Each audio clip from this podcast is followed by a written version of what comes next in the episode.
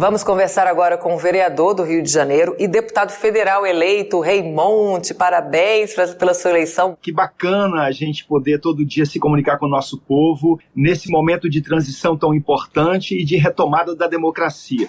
Com muito prazer estou aqui, viu, Amanda? Um grande abraço para você e para todos que nos acompanham. Que bom, que bom. O prazer é todo nosso. A última vez que você esteve aqui com a gente, pelo menos conversando comigo, era o Jornal da Rádio. Não sei se você lembra ano passado, quando a gente estreou nessa programação. Então, muito bom ter você aqui de volta. Nessa condição aí de deputado federal eleito. E olha só, coincidindo aí com a eleição do presidente Lula, eu queria que você falasse desse, dessa oportunidade e desafio de cumprir seu mandato, né, seu primeiro mandato como deputado federal, no momento fundamental aí para o país retomar, fortalecer fortalecer a democracia. Fala dessa estreia que não é nem um pouco fraca, né?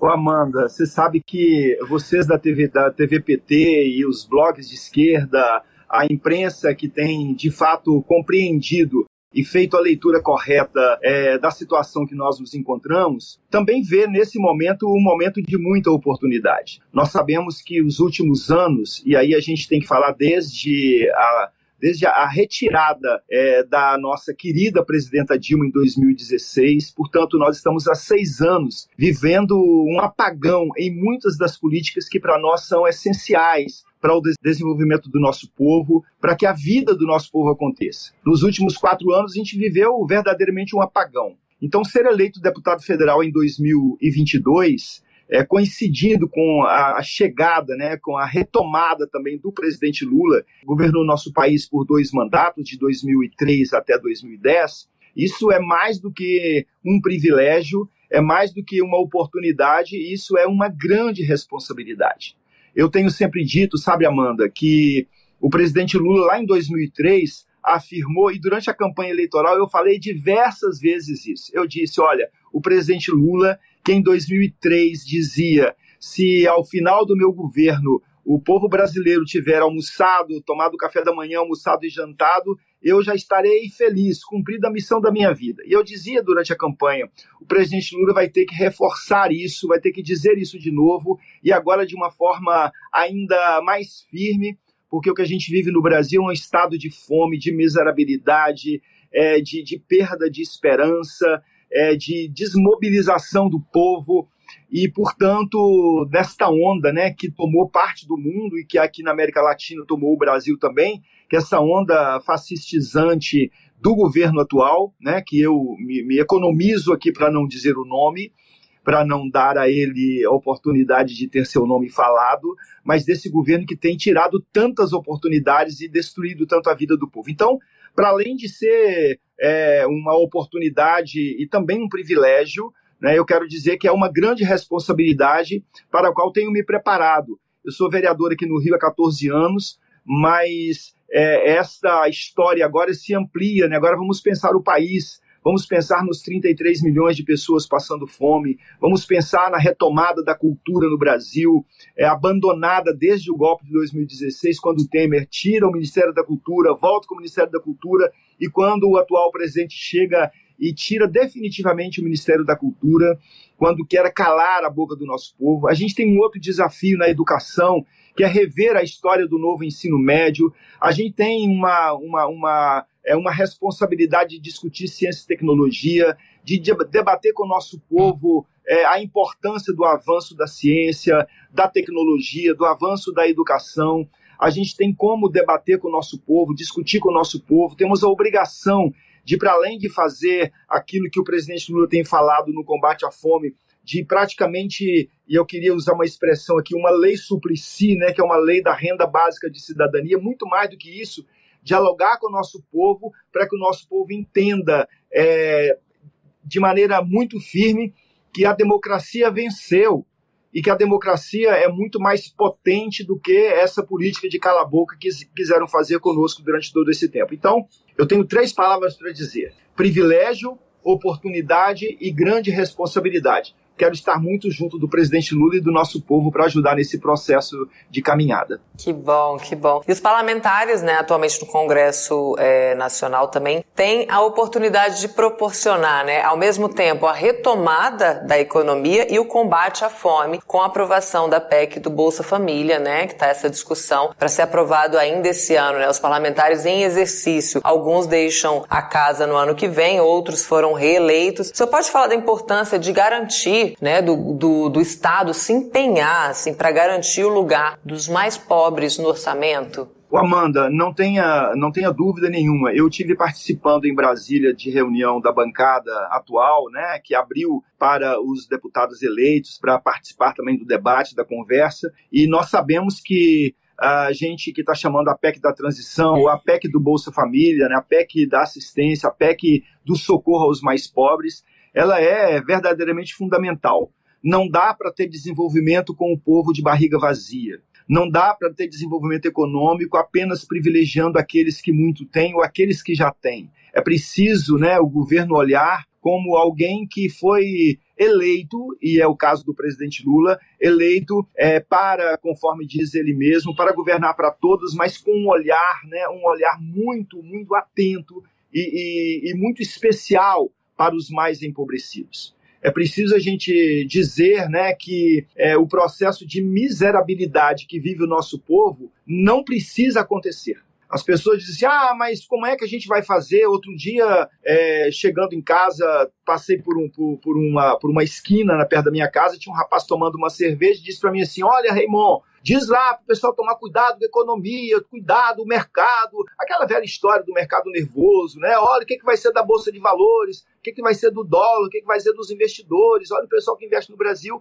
Eu dizia para ele, irmão, nós precisamos compreender que essa desigualdade que traça o nosso país, essa desigualdade, ela precisa ser diminuída e um governo, o governo do presidente Lula foi eleito para isso para aumentar a, a, a proximidade das pessoas, para diminuir distâncias e para diminuir desigualdades. Então, os atuais deputados, de fato, de uma grande, é, nós esperamos muito deles que de fato aprovem esta PEC. Eu, eu não tenho dúvida nenhuma, nenhuma, mas nenhuma mesmo, de que não pode haver desenvolvimento é, com as pessoas de barriga vazia. Aqui na cidade do Rio, Amanda, eu sou vereador há 14 anos. E nesses 14 anos, é, uma das pautas nossas é a discussão da população em situação de rua. Uma, uma, uma realidade do Brasil que é uma realidade muito dura. Os motivos que levam uma pessoa para a rua são motivos variados. Mas se nós, de fato, tivermos um equacionamento da questão da desigualdade, se a gente tiver uma diminuição da desigualdade, se a gente tiver uma aproximação das oportunidades para todas as pessoas, esse número, é assim, por gravidade, ele cai. Por gravidade, o número de pessoas que sofrem nas ruas diminuirá. Então a gente tem uma grande responsabilidade. O presidente Lula não descuidará das questões das relações internacionais. O presidente Lula não descuidará, e a sua equipe muito qualificada não se descuidará da questão do desenvolvimento econômico, da potencialização das nossas empresas, da industrialização do nosso país, daquilo que é a importância é, do desenvolvimento econômico. Mas o presidente Lula tem bastante consciência e a sua equipe é, de governo certamente será muitíssimo sensível, ainda está sendo formada, muitíssimo sensível a compreender isso. Nós precisamos colocar o Estado brasileiro a serviço do povo brasileiro para a gente diminuir desigualdades e aumentar a possibilidade de vida é, do nosso povo. Então, os deputados têm aí nas mãos uma tarefa que devem se orgulhar dela, dizer, puxa, estou terminando essa legislatura, essa 56 legislatura na Câmara Federal, os deputados podem dizer isso, aprovando uma PEC que vai incidir diretamente na vida do nosso povo, na mesa do nosso povo, na barriga do nosso povo. Então eu estou bastante confiante que eles, os atuais deputados federais, darão esse recado para a sociedade brasileira e atenderão a esse clamor né, do governo de transição, que é a aprovação da PEC é, do Bolsa Família ou a PEC da transição.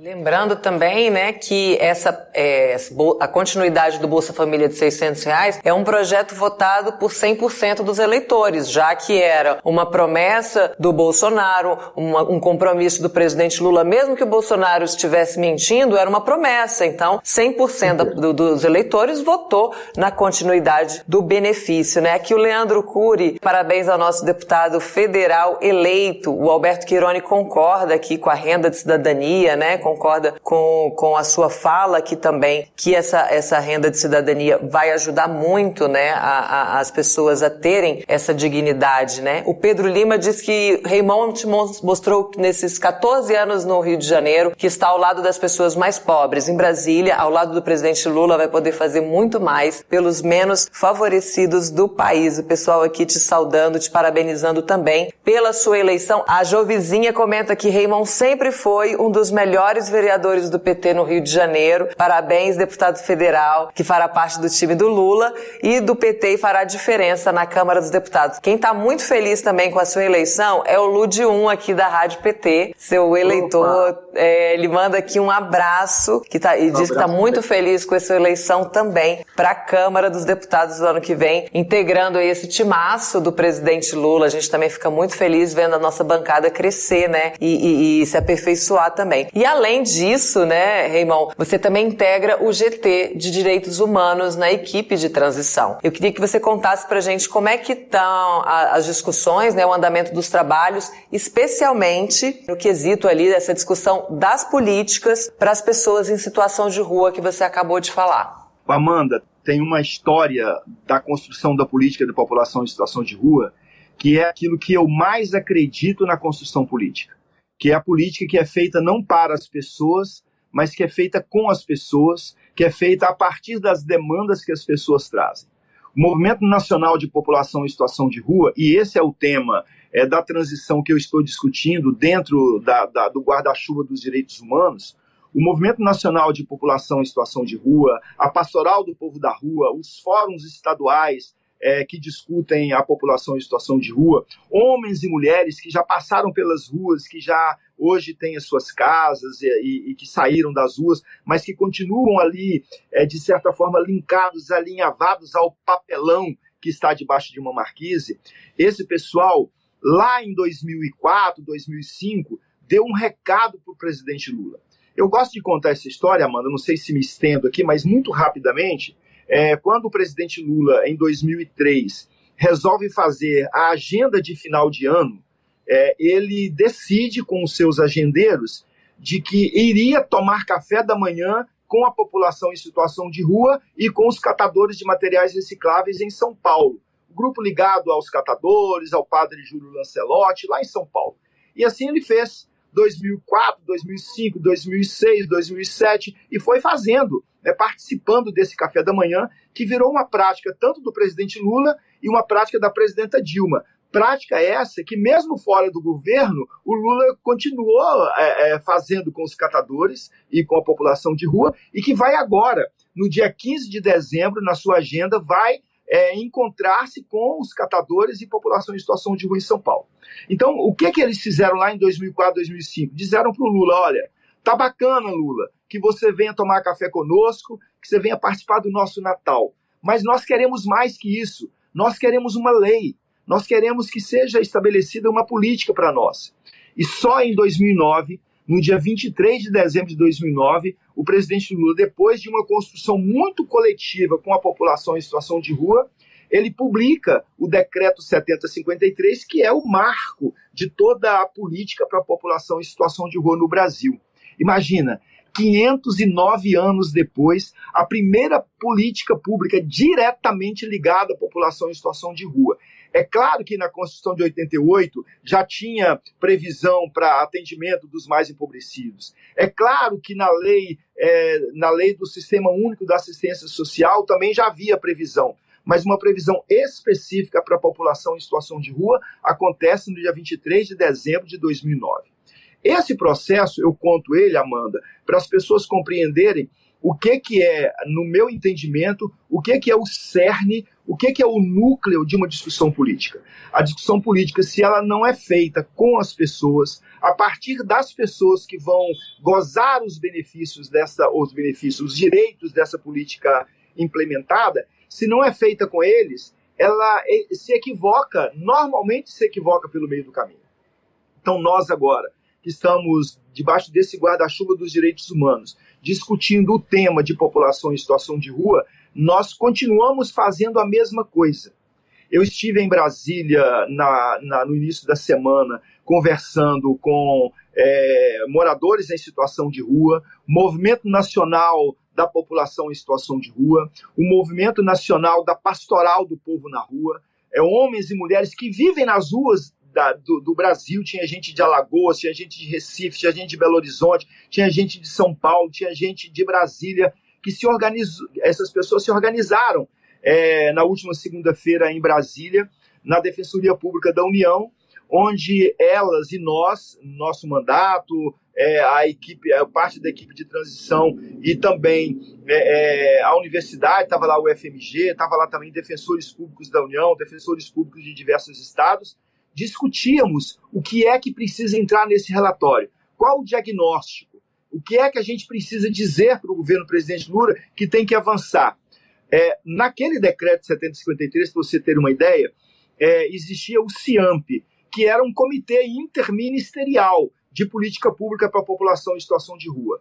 O Temer diminuiu a participação da sociedade e depois o Mourão, numa saída do, Bolso, do, do atual presidente para essas viagens que ele fez, que nunca deu em nada, porque nunca foi bem quisto no mundo é, esse governo é, fascistizante, é, o Mourão assume o governo e, decre e publica um decreto retirando praticamente a participação da sociedade.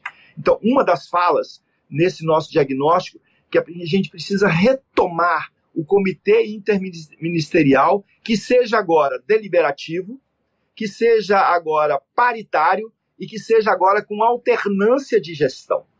Um tempo o governo dirige a, o conselho, outro tempo a sociedade dirige. Então tem muito, tem muitas questões colocadas nesse diagnóstico e a gente sabe e, e a gente tem muita, muita, muita certeza disso. Serão tempos ao mesmo tempo difíceis, mas serão tempos também é, de maior diálogo e é o que a população em situação de rua é, do Brasil, do Rio de Janeiro e do Brasil precisa. Precisa, quer e tem direito a ter.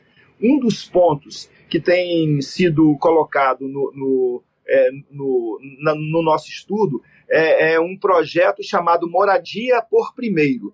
A moradia é o primeiro direito a ser alcançado para que ele abra a porta para os outros direitos. Então é preciso pensar, o presidente Lula vai pensar, o governo vai pensar na Secretaria Nacional de Habitação num programa Minha Casa Minha Vida, tem que pensar e tem que pensar um programa específico para moradia assistida, para moradia com acompanhamento psicossocial, moradia é, como serviço é, é, do governo aos mais empobrecidos. A gente tem que pensar de alguma forma como é que a gente contempla esses homens e mulheres que vivem nas ruas do Rio de Janeiro. Nós fizemos algumas escutas já, essa em Brasília foi uma.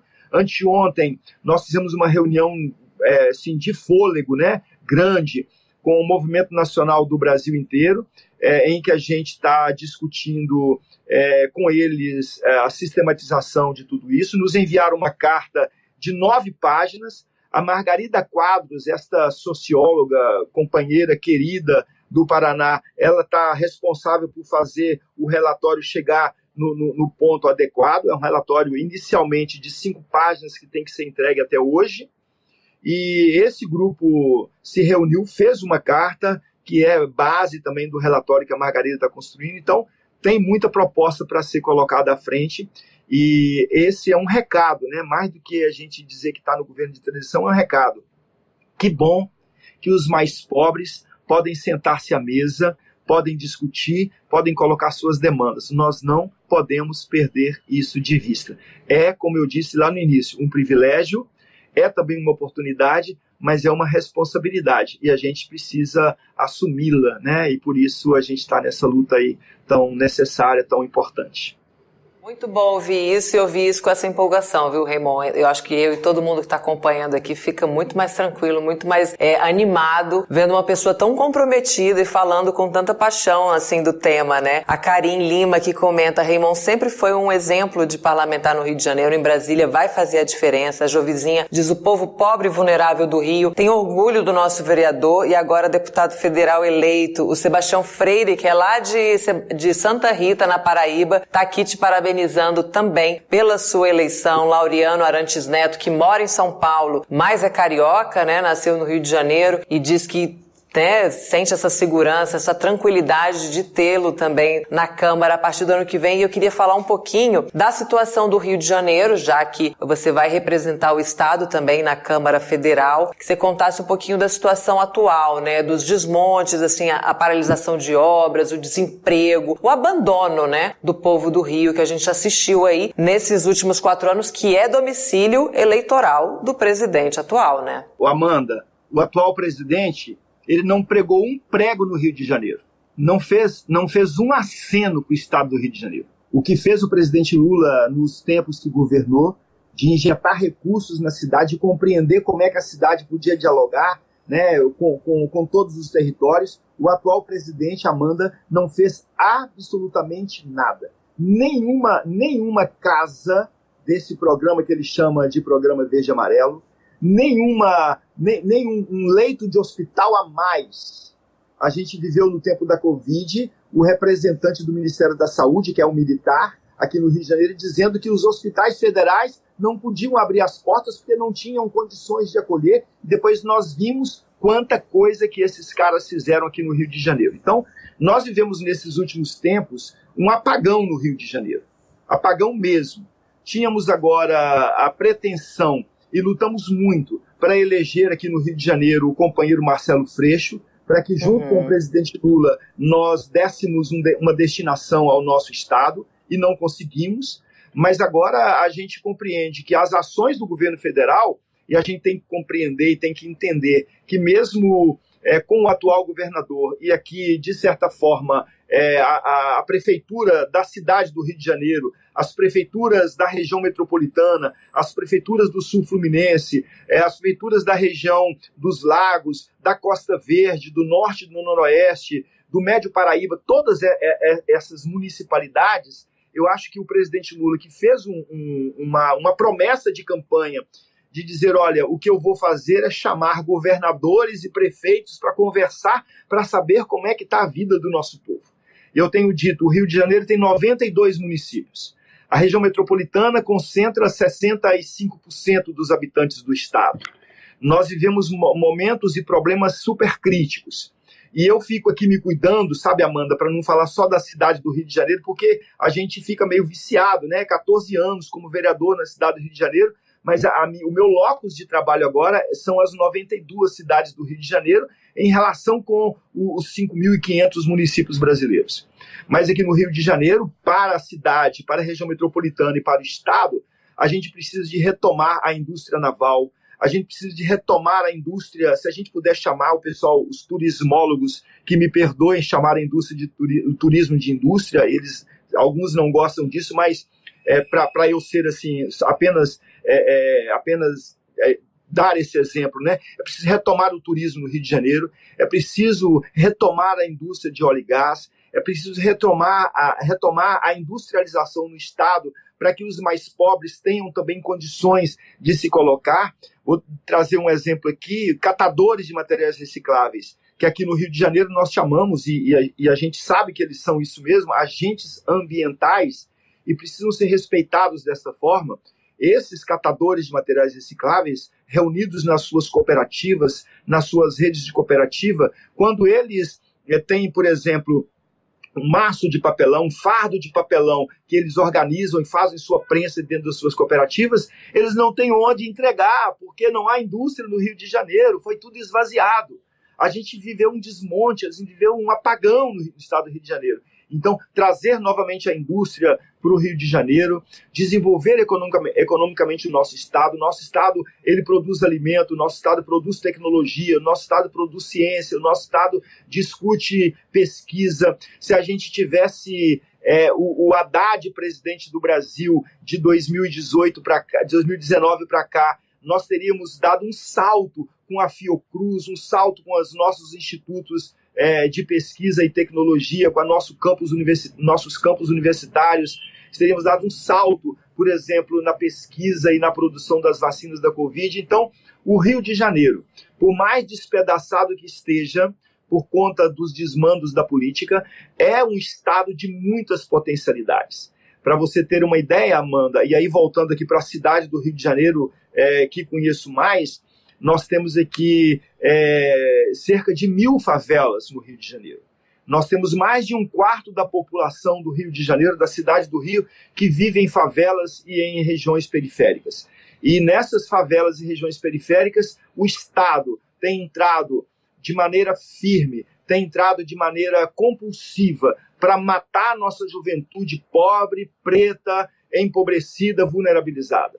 É preciso entender como é que a gente pode fazer diferente. Pensar, você falava aí antes de me chamar para entrevista, eu estava acompanhando aqui o jornal, você falava da equipe é, que compõe a, a, a, as questões de segurança no governo de transição e certamente uma equipe que será muito qualificada no governo do presidente Lula.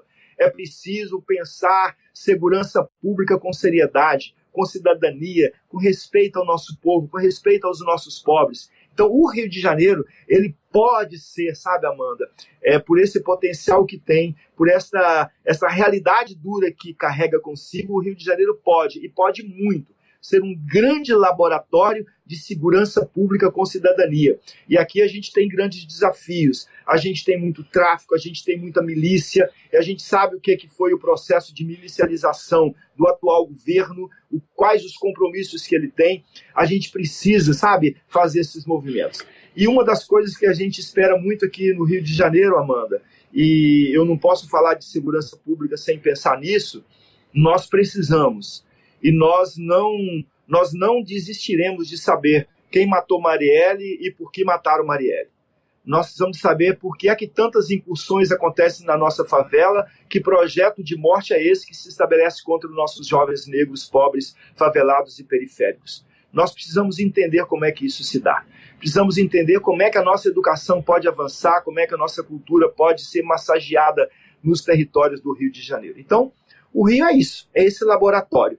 Né? E eu que sou mineiro, não sei se você sabe disso, que moro no Rio de Janeiro há 33 anos, quando cheguei aqui fui acolhido de braços abertos, o braço do Redentor no alto do Corcovado, ele é um braço que está ampliado pelo braço desse povo do Rio, que é um povo lindo, um povo generoso, um povo bacana, sabe, de bem com a vida, feliz, mas que, de certa forma, está também com seus olhos é, nevoados por este governo é, fascistoide que se estabeleceu no nosso país, que tem a sua, a sua marca né, aqui na cidade do Rio de Janeiro, que, que na verdade é, acolheu, né, chocou a, o ovo da serpente aqui. Mas nós haveremos de vencer. O amor vence o ódio. Não é que vai vencer, vence o ódio. A democracia vence a barbárie.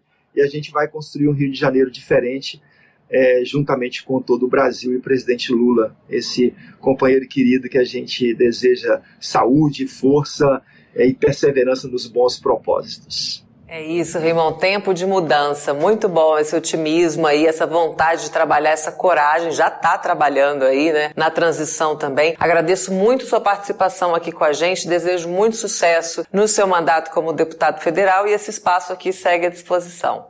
Eu quero agradecer muito a você também e pedir a você permissão para te apresentar uma pessoa rapidamente. Claro, claro, por favor, adoro essas coisas. Quem? Me, me mostre. Essa aqui, essa aqui é Maria Lúcia. Uau! Maria Lúcia, Maria Lúcia Pereira da Silva. Maria Lúcia faleceu em 2018. É, na minha leitura, a maior liderança de população em situação de rua. Viveu quase 20 anos nas ruas de Salvador. Depois restabeleceu sua vida e ajudou a gente aqui no Rio de Janeiro a construir a Lei 6.350, que fala sobre a política pública para a população em situação de rua. Assim como eu tenho no meu gabinete um retrato do presidente Lula, eu tenho também no meu gabinete um retrato de Maria Lúcia Pereira da Silva. Muito justo. Maria Lúcia presente. Obrigada por me apresentar essa figura tão importante aí também para a luta da população de rua. Obrigada pela sua presença, pelas palavras aí, pela participação com a gente. Beijo, querida. Um beijo. Obrigada, Raymond.